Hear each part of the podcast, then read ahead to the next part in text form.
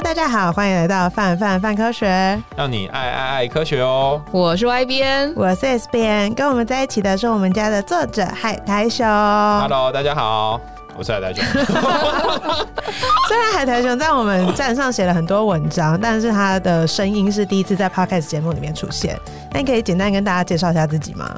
哦，oh, 我就是嗯一个。寡言木讷 的人没有啦，就是我很喜欢在网络上分享文章，然后跟范科学认识是呃，我好久十几十年前左右吧，将近十年前，然后就开始在上面写文章，然后也很感谢范科学是第一个收留我的文章的地方，然后就慢慢慢慢默默到现在，现在呃还在念博士班，不要问我什么时候毕业，这样 永远也写不完的论文，对。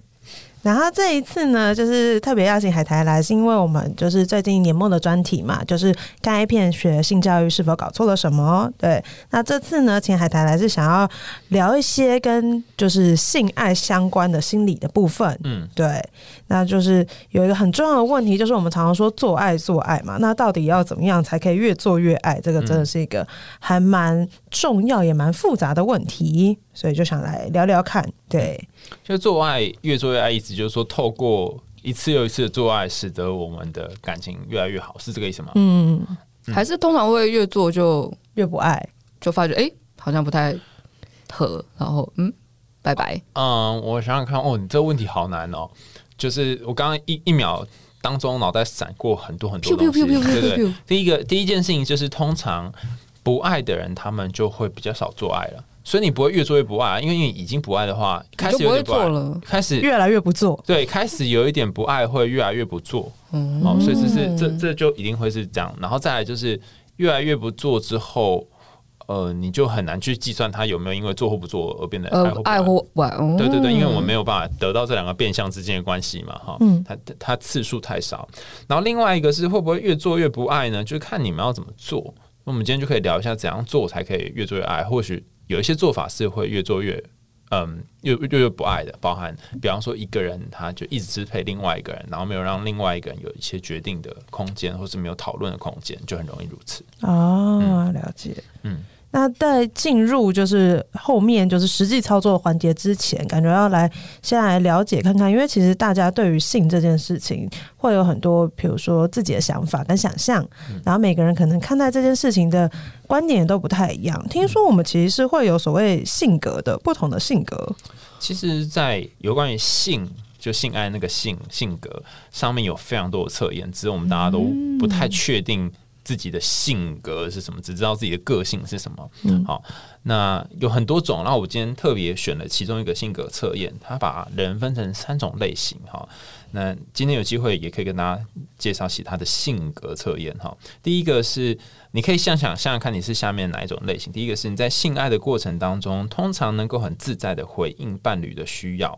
讨论性议题的时候，也不会觉得特别尴尬。比方说，诶，谁要在上面，谁要在下面，我们要用什么姿势之类，是很自在的。这样过程中也很舒服，然后愿意探索和尝试不同的玩法，各种不同的方式，你都愿意可以试试看。哈，很开放的一个状态。哈，这种呢，就是很自在的性爱的类型。第一，第一型。好，那第二种是很少跟别人说，但是其实你是一个欲望很强的人。哈，很想要有人想要你的这种感觉。然后跟你在一起的伴侣都觉得你的欲望比其他伴侣还要强。那每次你做爱都会担心自己表现得不好，或担心呃对方会不会因为呃我表现不好，所以就不跟我做了这样。然后一边做一边有也你也会问他说：“诶，我做得如何啊？你觉得舒服吗？感觉怎么样啊？”哈。那如果对方反应兴趣缺缺或很普通的话，你就觉得哦，好像做得没有很好这样。所以其实第二种是比较多害怕的，我们会说称作 anxiety based，就是以焦虑为基础的。一种性爱的性格，你会有很多担心。那第三种，我们称作嗯，很难告很难有感觉的这种性爱的风格。比方说，我很难在性爱当中获得满足，然后。呃，有些时候会觉得自己很像是那种第三人称的视角在观看现场那种感觉，没有参与其中的感受。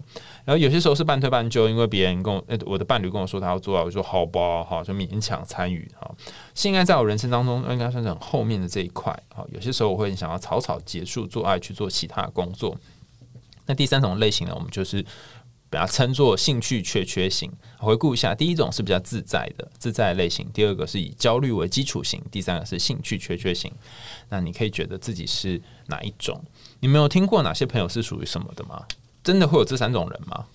好像其实跟朋友之间蛮少讨论的。我不知道大家平常跟自己的朋友怎么讨论这件事情，但通常在讨论的时候，好像都比较开玩笑，或者是真的当有某些重大事件在性爱当中有重大事件发生的时候。才会讨论到这些事情。啊、我女朋友都说我怎样？对对对，然后或者是哎、欸，我这次跟了不是我伴侣的人做了什么样子的事情？等一下，这我们讨论一下。对，就呃，有点太刺激。所以通常好像当人会讲的时候，要不就是他会是他几乎基本上没有什么感觉，他就会说，就是他在做的时候就觉得自己很抽离，觉得不是那么开心。但他不知道那不开心到底应该要怪在自己身上，还是怪在伴侣身上，还是他自己本身其实把性爱 priority 放在比较后面。嗯，对啊，所以像这种时候，你就得要跟对方讨论说，到底是什么使得我们在做爱当中不开心。嗯，那如果没有讨论，他就会持续，人会有一种习惯，就会持续原先的模式。所以上次这样，这次也这样，下次也这样，然后永远都是在，比方说一个人就是勉强另外一个人做爱，或是一个人就是一直觉得自己都做不好这样子。嗯嗯。但这件事情我不知道哎、欸，就是在经验差值很大的时候，会造成困扰吗？比如说，其中一是什么意思？经验值，经验值，对对。比如说，其中一个人可能这是他的第一个伴侣，嗯、然后对另外一个人来说，这是他的第五个伴侣。嗯，那对于那第一个伴侣的人，就会觉得，哎、欸，他什么事情几乎都是第一次经验嘛？对，就是嗯，这到底是正常呢，还是是我哪里怪怪的呢？哦，然后对于第五个那个也有可能是，哎，前面四个都差不多啊，为什么第五个就是遇到 bug？是这个人的问题哦。哦，你的意思说他可能会怪罪，到底是因为我们性经验多多寡而不同吗？就是当性经验多寡差异大的时候，这件事情讨论彼此的在性爱当中，它会不会造成就是彼此要讨论就是嗯性爱过程当中发生的事情的的困难？因为比如说就，就嗯，怎么说？就是当大家两两个人都是第一次的时候，嗯、就是或两个都是大概第一二个伴侣的时候，我觉得讨论这件事情算蛮轻松的。嗯，但当彼此有差值的时候，你就会看着对方想说：“嗯，你是不是是不是因为我们有经验差，所以我不知道怎么跟你讨论这件事情？”哦，哎、欸，你我觉得你问到一个好好好，其实还蛮深的问题，哎，就是。呃，我想看用什么比较烦人的语言，因为我一直在想下凡来，对，一直在想很多的 term 专有名词，就是说我们在做做爱的时候，经常会呃呈现出一种你平常时候不一定会呈现出的自己，很奇怪哦，就是你为了维系呃维护你自己的某种自尊，或是维护某种状态，你可能会表现的跟你平常不太一样。啊，然后如果各位有一些性经验，然后或者是有跟别人做爱过，然后你觉得那个时候的你好像怪怪的、矮个矮个、卡卡的，那就是那个你正在出现。好，然后呃，这种时候有有很多可能，刚刚外边讲就是说，我会担心我的我讲的问题或问的东西，我提出的东西要求会不会太 low 了。会不会呃，就像是一个新手在性爱新手在问问题，嗯、然后老手也会觉得说哦，我如果这时候翻白眼，他会不会觉得我这个人很不好啊，什么之类，怎么都不教他，不带他，老司机带带我这样，这怎么没有带我呢？哈，所以会有很多很多这些担心，或者是呃，犹犹犹豫这样。但是在这种时候，我们通常会建议两件事情，第一个就是。你发现自己正在戴某一种面具的时候，或是戴上某一个虚假的壳的时候，你要先问问看自己，说对面这个人他是不是值得，或是得要让你做这件事。嗯，那如果你们还不是太熟，得要做这件事，那就先这样子，就保护自己，保护对方。但如果你不想要这样，你不想要活在一个两个人都是一边戴面具一边做爱的情况下，那你就可以跟对方沟通，说我们是不是可以把自己最担心的东西讲出来。好，比方说你刚讲经验差嘛，经验少的那个人就会，他可能可以说，因为我没有很多这个经验，然后或者说我是第一次，所以呃，可能要多多包涵什么之类的，或是我不确定怎样做比较好，可能你就知道老司机来带一下。另外那个人可能会说，我可能有有过蛮多经验的，可是我也我也不确定，我很少跟那个只有做一次的人做之类的，或者没有做过的人做，所以我也不确定这样做会不会比较好。我万一做不是很好，那请也多多包涵的。就像是那种大家都多包涵，对对，你要要先要先互相就是下围棋的时候说，哎，请多指教。对对对，类似像这样，就像那柔道不是一开始会先那个嘛握手，反正就是会有一个。会有一个两个人的沟通的时间，然后再来进行，这样会变会变得比较容易一些，比起直接开始容易很多。哦，所以其实要有一个 office hour。对啊，就是这段时间我们 office hour 一下才。尤其是对经验差很大的人来讲，更是如此啦。那我遇过有些朋友，他们是对于经验差很大的人，他们就是不不要，我不要，我不要跟经验差很大的人做爱。嗯、对，然后哦，刚刚讲第一个，第一个是你要先确认你愿不愿意拿下面具。嗯、第二个是你得要知道一件事情，就是每一段性关系都是独一无二的。因为你，oh. 因为你跟你跟 A 会这样看，B 不一定会如此嘛。嗯、那你可能你跟 A 是一个完全没有性经验的人在一起，然后就觉得他烂爆了，这大概这种就是做起来都没有什么 feel。可是你跟 B 说不定很有 feel 啊，正因为他没有经验，所以很难讲啊。嗯、所以你要要放下心中的傲慢。如果你是比较比较有经验的那个人的话，嗯，嗯就每一次每一次都是不一样的体验，这样子，嗯。嗯但像刚刚讲到有不一样的这种性格嘛，嗯，它跟我们就是自己的个性的话，会有什么样的关联吗？在感情里面，我们最常谈到就是那个依恋风格嘛，嗯，就是你对你的安全感如何？你是个有安全感还没有安全感的人，他是一个非常厉害的。我我比较把它倾向定义成是性格测验啦。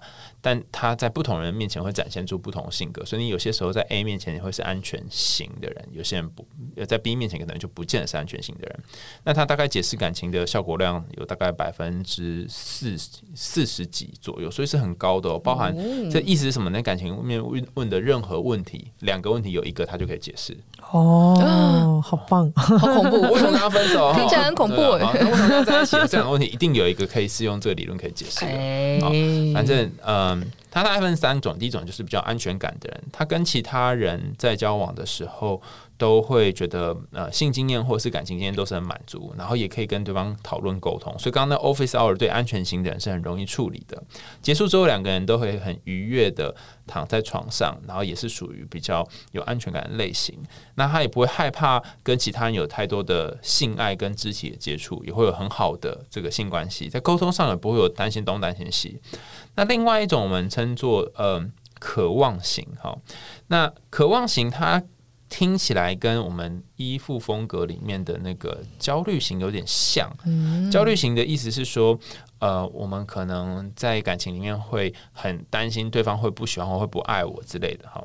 但是渴望型它特别是指的是，呃，你在性爱当中会是如此的。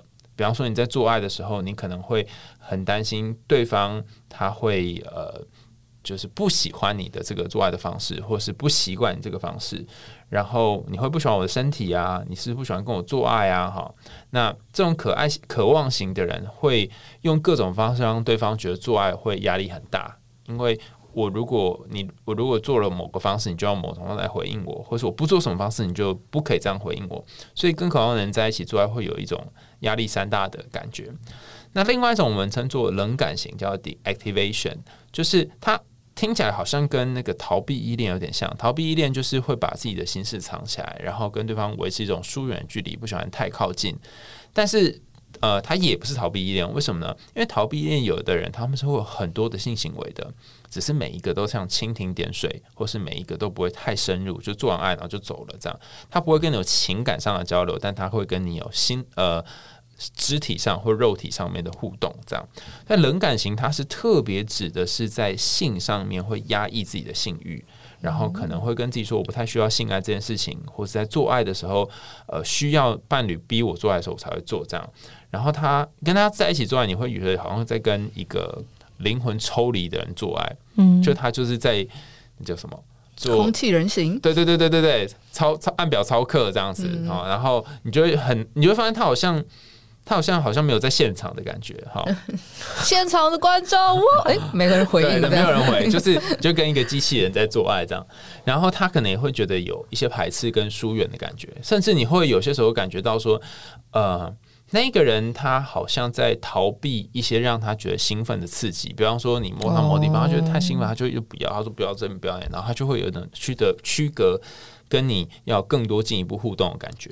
好，那刚刚讲的这三种三种型的人，他们其实都有可能是安全或是不安全依恋。好，那一般来说，不安全依恋比较有可能是。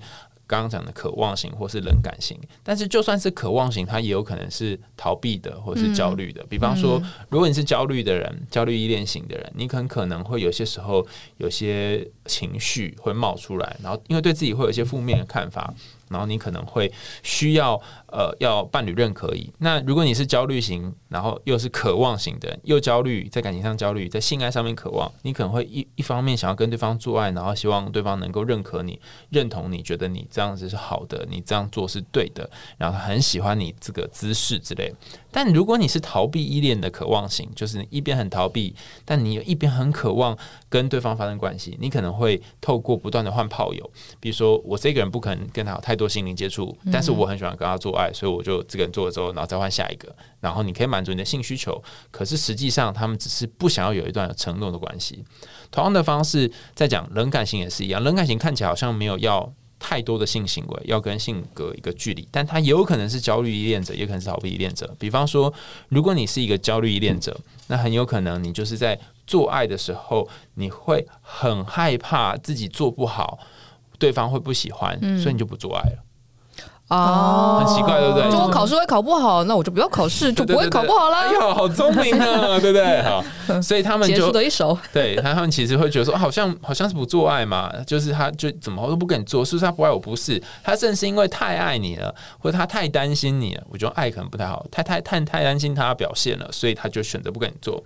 那另外一种是逃避依恋的人，也有可能是冷感型的人，他们就是呃自己没有想要跟对方太亲近。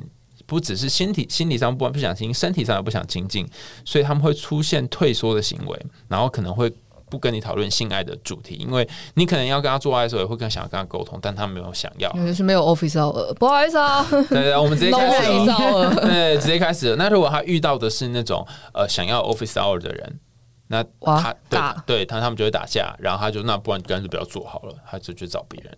所以简单来说，逃避依恋跟焦虑依恋型的，你可能在性爱上都有可能是冷感或是渴望的，就看你看你表现出来的样子是什么。嗯，我每次在听依恋风格的时候，就会觉得，嗯，这是颇纠结，就会是安全型，好像就如果你是安全型的话，就人生胜利组，一切都很顺利；如果是逃避或焦虑，然后不管谁碰到你，都会有各式各样的风暴，然后我就觉得啊，有点痛苦，因为自己本身一定不是安全型，但我有碰过安全型的人。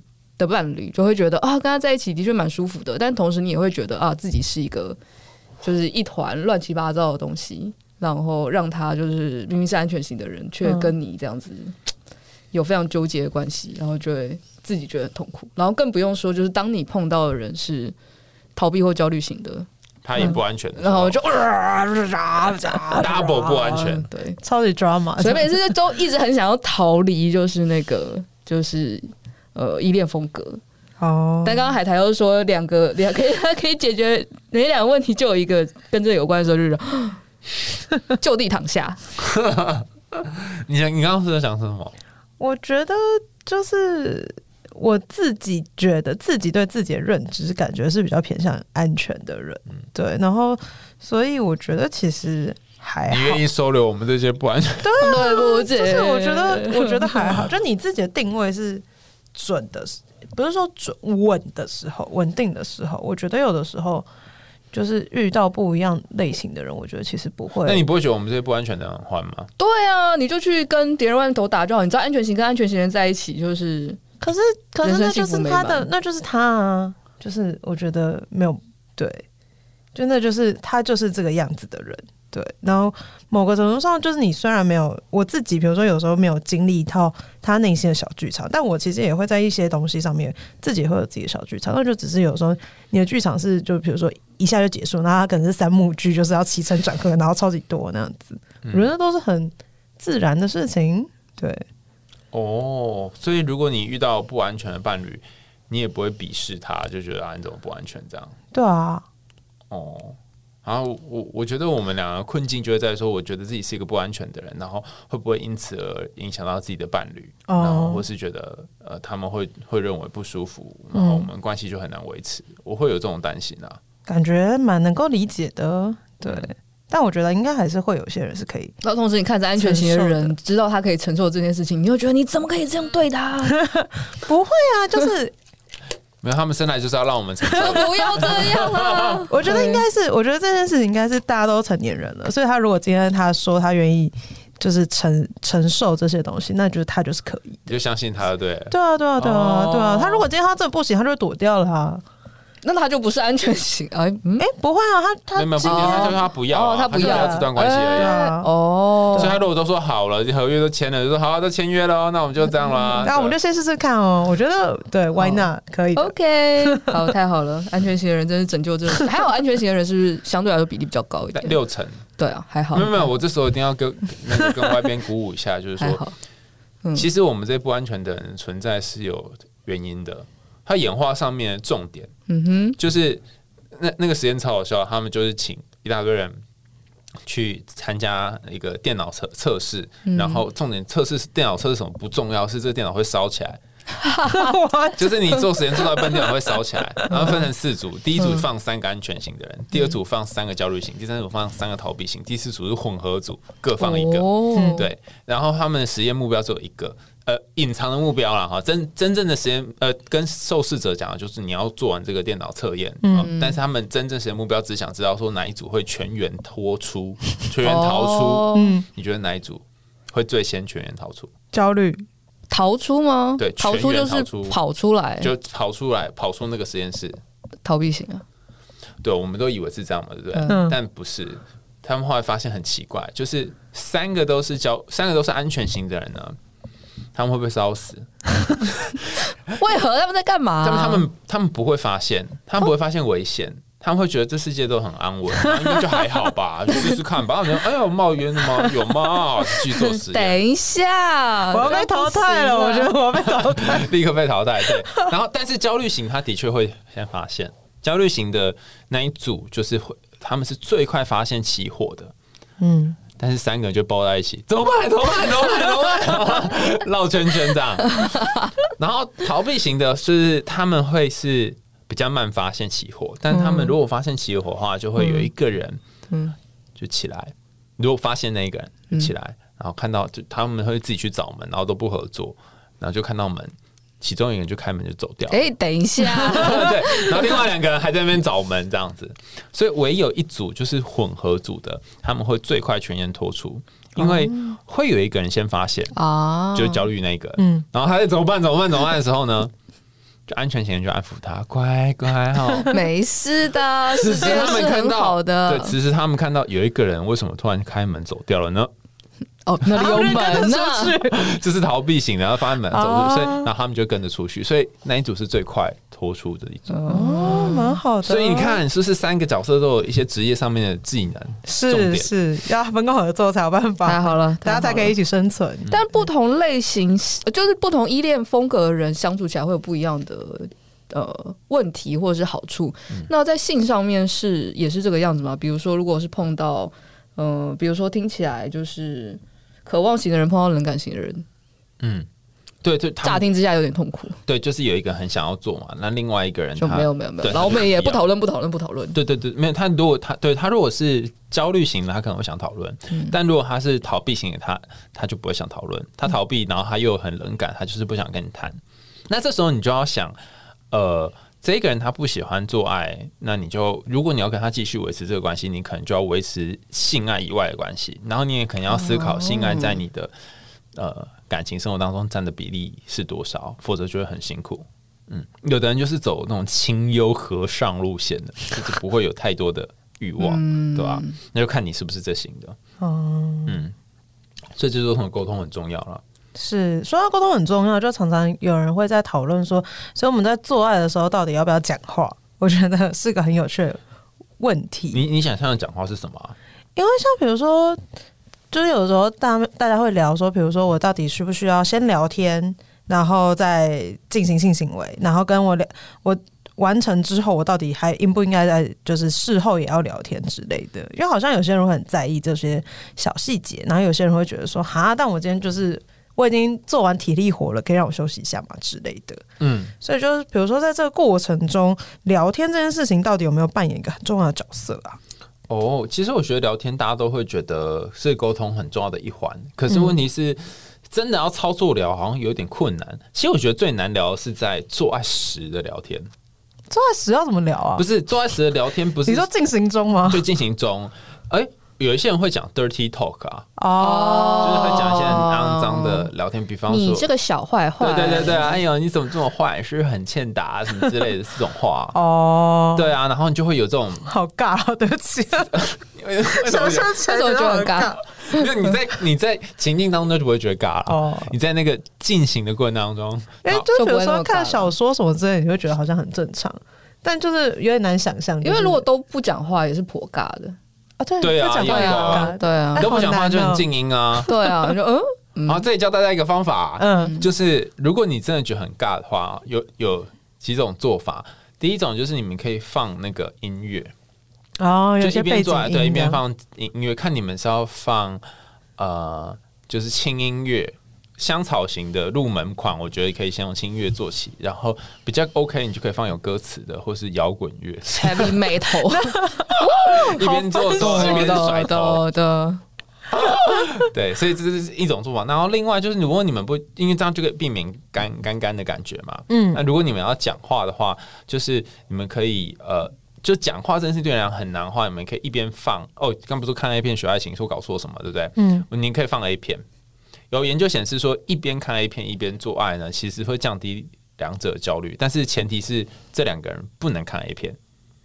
哈，就是这个 A 片它是。它是背景，对，它是背景音乐哦。对，你不是在我在看着某个男优或某个女优，然后再跟你做爱，想着哦，那有点生气，有点生气。你们不在看 A 片，但是你们有 A 片的背景音乐，为什么呢？这有一个好处，嗯，就是对方不论有没有叫出声音，或对方有没有讲什么话，嗯，都可以被那个音效给掩盖哦，然后还可以增加那个气氛，嗯嗯。所以你会感觉到后面好像有有人在跟你进行，但要记得挑片，就是如果你片没挑好好，也蛮尬的。比如说什么外星人入侵，然后就突然说：“哎，等一下，我觉得这好像不太合理。”说什么东西？等一下。对啊，不然就角角色扮演好像也可以啦，角色扮演也是一个有些人会做的事情。嗯，所以做爱时的聊天蛮重要，然后做爱前的聊天也蛮重要的，就是呃，做爱前可以。的聊天可以到很长的聊天，比方说，譬如了哈，我计划性今天晚上九点说要跟你做爱，但是我不会在九点之前的那一小时，比如我在八点才跟你聊天，我可能要从早上一开始就要跟你聊。哦，是整天的经营哦。对他他的话很长神经，尤其对于某一些呃性爱的性格是属于比较慢熟型的，嗯，他会需要酝酿比较久，从早上就让他觉得哎好，感觉很有 feel，然后现在好想跟这个人产生一些更亲密的互动，慢慢慢慢要累积那个，然后那个。技能条 要到晚上之后，他才会 叮放 MP 这样子。对对对，呃，就是有的人是他可以很快就补满那 MP，有的人是要比较久的。哦，对，所以有的聊天可能就要从早上开始。然后呃，有一个科学家叫做 Byers，他经过进行十八个月的纵观研究，发现做爱之前的聊天可以提供会增加性满意度，是因为第一个它提供沟通的机会，你们不一定是要谈做爱相关的事。可能是你们很少有时间可以聊天，它是一个聊天的机会。嗯，第二个是在做爱当下，你们会有一些新奇的身体活动，那个姿势你平常不会做嘛？嗯，你走在路上你不会突然做一些奇怪的姿势，然后有一些很奇怪的怎么转来转去的姿势也不会做，所以那些新新奇的活动会让你增加呃生活的满意度，还有你身心健康的满意度，所以你可以尝试不同的姿势跟不同的位置，嗯，那个新奇感也蛮重要的，嗯。嗯，感觉蛮好的，就是为生活增添一点不同的情趣，这样子。对，刺激。嗯嗯嗯。那做爱之后需要聊天吗？做爱之后需要聊天吗？呃，通常我们会建议你们在做爱之后做一件事情，就是在那个那个躺在床上的聊天。比方说，呃，你在做爱之前，呃做爱之做爱的时候可能会有些感觉嘛，嗯，那比较好的呃国外的研究建议的做法是你们讨论刚刚做的是什么感觉，可是这就有点危险。哦，因为万一刚刚没有很满意，对，立马验收，有点 有点害怕。立刻说，哎、欸，刚刚八十五分、四十三分之类的哈，所以通常不会直接去问他的评价，嗯，好，然后会怎么说呢？会先自己说，嗯，然后会先自己说自己的感觉，哦，然后如果你很害怕你自己说自己的感觉，对方会觉得不舒服的话，你可以用 A 用 A B 的方法。先讲一个好的，再讲一个不好的。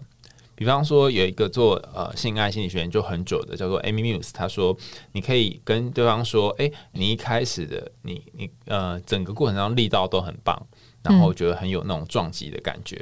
好、嗯，不过如果可以慢一点的话更好。先一个好的，然后再一个不好的。啊，你是不是会想到那个不好的？嗯哼，可恶，先要慢一点。嗯，哦，感觉。这样蛮好，就等于是你有部分肯定他刚刚的作为。这个东西很重要，是超级重要。为什么？尤其对于你的伴侣是麻瓜的时候，呃，在在学习心理学上也是这样讲嘛，就是说你要在学生。他觉他做的好的时候鼓励他，对，然后他就知道那个东西是好的，对对对，你要一直给他正增强，对对对，你要给他增强，然后他比起你跟他说你做不好处罚他更有用嘛？对，没错。然后你可以想象，你就是这样子啊，就是他做的很好的时候，你就要鼓励他，然后你在事后已经习惯做这件事情的时候，你就可以在刚刚讲的那个做爱时做这件事，好，就对对对，就这里，就这里。哦，在这个过程中，很准嘛，对不对？就是敲响板的那个，对对对对，学习响板，哒哒哒哒哒，对，很准，看起来是很准，但他其实就在做学习心理学啊。对，你你打到这个位置，或者这边我感觉，那以后你就是要说是在这里，总比事后跟他，你跟他说，我跟你讲，在第几分第几秒的时候呢，你那个左边上方三公分，这很奇怪嘛，对不对？不好意思，就回放一下，对对对。但是你在当下做的时候，你在当下就鼓励他，或者说这个地方好一点，或者这地方不好一点，往左边一点，往右边一点，他就知道是什么，因为像是在调整那个位置的感觉。嗯，这样学习效率比较沟通了。嗯嗯。然后 Muse 他也做了另外一个研究，是在那个做爱后的拥抱，他发现两个人在睡呃做完爱之后，然后两个人可以呃那叫什么背一个人的背对另外一个人的面啊，嗯，就是就是头头。呃，我的头靠着你的后抱这样，对对，从后面抱这样，像骑机车这样子，嗯，然后抱着对方，然后聊聊天这样。那我们他们找了三百三十五个实验参与者，里面大概三分之二是女性，然后做爱之后请他们花十五分钟之后拥抱，结果发现。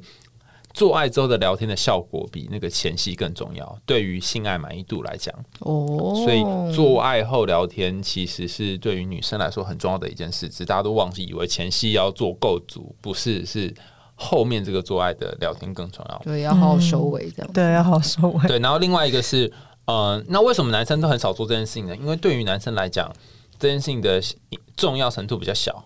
女生如果在做爱之后有时间可以讲话、可以聊天，他们增加的那个满意度是会很大幅增加的。嗯，但男生也会增加，但男生的幅度比较少。嗯哼，哦，所以他们本来就比较容易会觉得这件事情好像相对而言没那么重要，这样子，因为对他来讲的确是还好。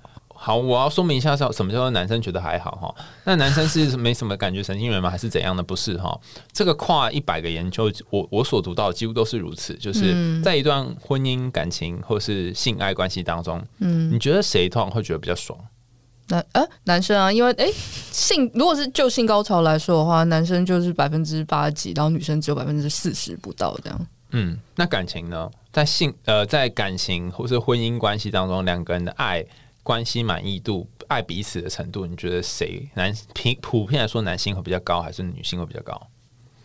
我好像也会觉得是男性比较高。为什么？哦，就是因为好像比较会怎么讲，重视自己重视的东西，然后不重视的东西，他们就会。就是忽略的感觉。你去路上随便抓一个男生，问他说：“哎、欸，你觉得在这个感情里面你过得好不好？零到五分。”然后问他的女朋友或问他的妻子说：“你觉得在感情里面是零到五分？”然后你抓抓一百个，你觉得谁的分数比较高？谁的平均比较高？这样你这样讲还真觉得是男生，就觉得是男生好像比较高。嗯，因为好像就比如说，就是大家尤其是真的看过那种街访，然后就比如说，就是女生就会开始就开始条列，就是各个，就是他们可以马上回应起就什么什么情节啊，然后那个时候说过什么话或什么之类。然后可是可能对于一些没有那么在意这些东西的男生来讲，他可能就会哎、我其实都都只是一个模糊的印象跟模糊的概念，我其实没有办法对。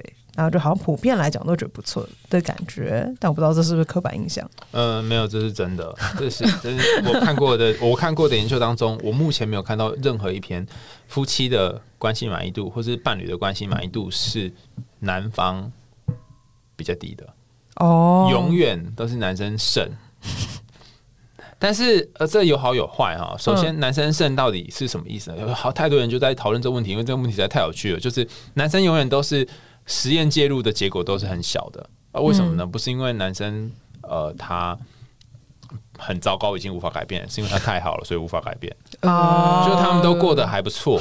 所以参与实验之后，跟之前也差不了多少。几乎不论你问他的性爱或者是感情满意，都是如此。他们不能理解为什么这样，这太奇怪吧？那有几个解释哈。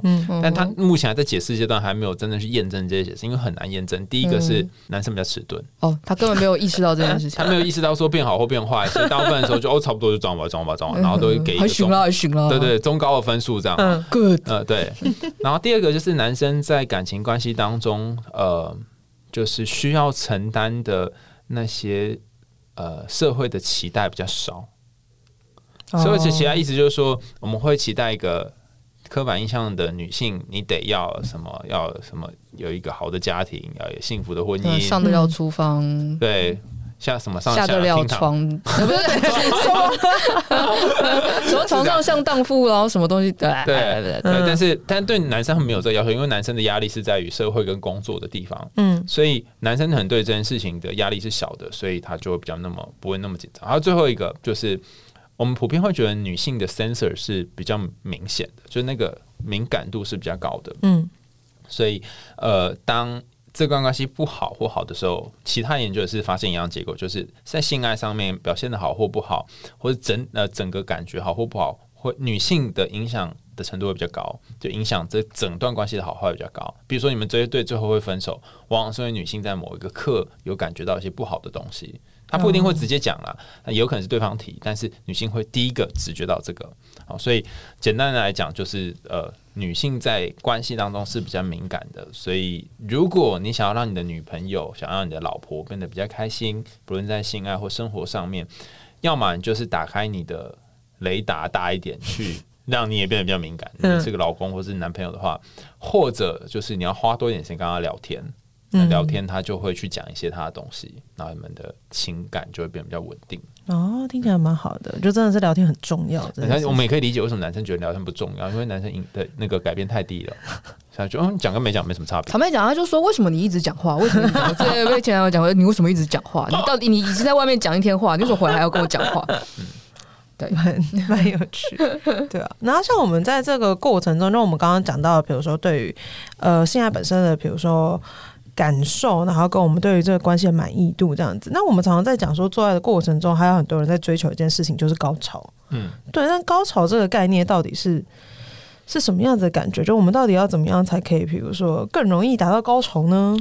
嗯、呃，就是高潮这个词本来就是一个 organism 吧，就是一个很难被定义的词。嗯，就是最早定义的是金赛博士。就做性的很很有名的经，他说哦，他就是什么身体什么一连串不自主的痉挛之类的。嗯，那后来的系列研究推翻了这个说法，他说高潮有很多种样子，痉挛只是其中一种模式，可能还有不同的类型啊。所以光要定义高潮就有点困难。不过，嗯，我在我之前推荐的一本书，推荐一本给范友学的书，叫做《性爱好科学》，它里面谈到一个隐喻，我觉得它这个隐喻好棒哦，很适合拿来。隐喻性高潮，嗯，他说男性性高潮比较明显嘛，他就是呃呃闭野射乎，就结束就就明显你就会看到一个。那女性性高潮比较特别，它是很复杂的一个组成。虽然他说女性的性高潮它比较像是一群飞鸟，嗯，一群飞鸟的意思是说它不是一只哦，它好多好多好多只，然后他们往一个方向前进。倘若他们去的那个地方叫性高潮，那这一个。我们要如何达到新高潮？就是让这一群鸟往那边飞的这个过程。好啦，那为什么会觉得这个这个这个描述很好的原因是在于说，这里面只要有一只鸟脱队，或是有一只鸟它飞往别的方向，那这个整个鸟的。鸟体动力，它的鸟的动力，鸟群，对鸟群的动力就会开始变得不一样。嗯，所以你可以想象，你在做爱的过程当中，只要有事情让你分心，然后你就距离那个高潮的路就会更远或更艰难。举例来说，你觉得这间旅馆的烟味太重，嗯，或是你觉得今天吃很多肚子很饱，或是你担心刚刚前面谈的嘛，你担心你表现的不好。这些都可能是让那些鸟 A、鸟 B、鸟 C 分飞到别的地方的原因。到最后，核心飞往性高潮的鸟可能只有三只或两只而已，其他的鸟都都被别的东西吸引走了。哦，所以要达到新高潮的核心目标，就让鸟它被其他东西给吸走的几率是低的，使得它更多可以往同一个地方前进。那技术我还是要怎么做这件事情呢？哈，就是怎么让大家可以一起去新高潮。就是过去的研究大概分成三个观点。第一个观点我们叫做呃练呃 practice make perfect，就是你要练习，多练习，你就知道。Know how 在哪里？对对，那个我们看过德鲁伊，就是这样，是一个德鲁伊叫啊，在这边嘿，各位你要过来，你要多次练习之后，你就会知道说怎么让那群鸟引到那那边去啊。之前呃有一个研究发现说，如果你跟一个稳定的伴侣哈呃交往六个月以上哈，那你们会比较容易会有性高潮。的感觉，有大概六十七的几率会获得性高潮。如果你是交往稳定的伴侣啊，为什么呢？哈，因为稳定伴侣跟你练习比较多遍，嗯，哦，不是因为稳定伴侣呃特别厉害，是练习比较多遍。但我听过一个另外一个说法，不过想问看大家意见，就你觉得跟跟一夜情的对象做爱比较容易获得高潮，还是跟呃就是长期跟你做爱的对象比较容易获得高潮？猜猜看。你就想到一夜情好像比较容易，是因为反正这人。成就成不成就算了，但如果是长期稳定对象的时候，你总是会，比如说像刚刚前面讲了的，会多想一些东西吗？嗯、表现好不好啊？今天状况怎样啊？早上吃什么啊？嗯，对，跟应该应该是我跟稳定对象的话，我在跟他做爱的时候，感觉就有更多其他东西会考虑。对对对。对，那我今天跟一夜情，我今天我跟你来就是为了这事，我就是把它就豁出去了，不快乐 就不回家，随便做。对啊，感觉好像想象心理压力比较小。对，哦，哎，那你们两个人真的很像是那个，哎，嗯，好，我就必须再请讲另外另外那个一个很重要的概念，叫做呃情呃情欲激发系统跟情欲刹车系统。就是在心理学上，我们分两个，一个就是某些东西会激起你的情欲的，好，比方说他今天的打扮，然后说这边的味道、环境的装扮，他有哦，有好感觉，还好想做爱哈。另外一个是情欲刹车系统，发现他呃没有呃，就是等明天有个报告要交，嗯。好，或是等一下有的东西要上，你会呃不能做这件事，或是。你妈从后面开门进来，等等，是蛮恐怖的。啊，情绪刹车系统，然后这两个东西它是互相，就像一台开车一样，就是一个一个会像油门一样，然后一个会像刹车一样这样子。那你们刚刚讲通都在讲，呃，就是如果跟固定呃跟一夜情的伴侣来做的话，就是刹车系统会变少啊。嗯，因为你不会顾虑东顾虑西的嘛，顾虑的东西少，鸟飞的飞走比较少，所以你就会比较专心的前往那个地方。嗯，好，但是你们少顾虑一件事，就是情欲的刺激系统。啊，因为呃，因为如果是新的对象，他可能不见得知道你你你你会习惯什么或喜欢什么，你会喜欢的味道或什么。好，对，但所以我们对泛科学的读者或是听众来说，我们用一个比较呃行话来讲。嗯，你跟一夜情的对象做爱的话，你会获得一个标准差变异数比较大的结果。哦，哎、欸，但是如果你跟固定的伴侣做，你就是会得到一个标准差比较小的结果。嗯、那至于哪一个平均数比较高呢？就看到你遇到谁。结论谁？对，因为因为你你标准差大，你可能会有的会很好的很糟嘛，对不对？嗯、然后平均来说，可能不会太好，不会太糟啊。你如果很厉害，都找到那个很强的，那你可能平均值就高。嗯，那你如果跟固定的对象做，他就是。它的表现就在那附近，稳定的，稳定的好或稳定的不好，但它是固定的，对，所以简单说应该是分成这样。但但整体来讲，我们还是会建议你跟固定的伴侣做，嗯，因为这样子不论是健康上，或者是是，或是呃，你至少可以吃饱啦。就是你不一定要吃到很好，但你可以吃饱。嗯嗯，了解。所以固最第二个观点就是固炮观点，就是跟固定的对象会比较容易达到高潮。那第三个就是承诺观点，就是你跟这个人有进入了一点承诺的关系，或是进入一段比较稳定的关系，你也比较容易获得高潮。嗯，那但是就刚如红刚刚讲的嘛，他是不不考虑你对于这关系的种种担心。如果你有种种担心，那你可能会被那些担心给困住。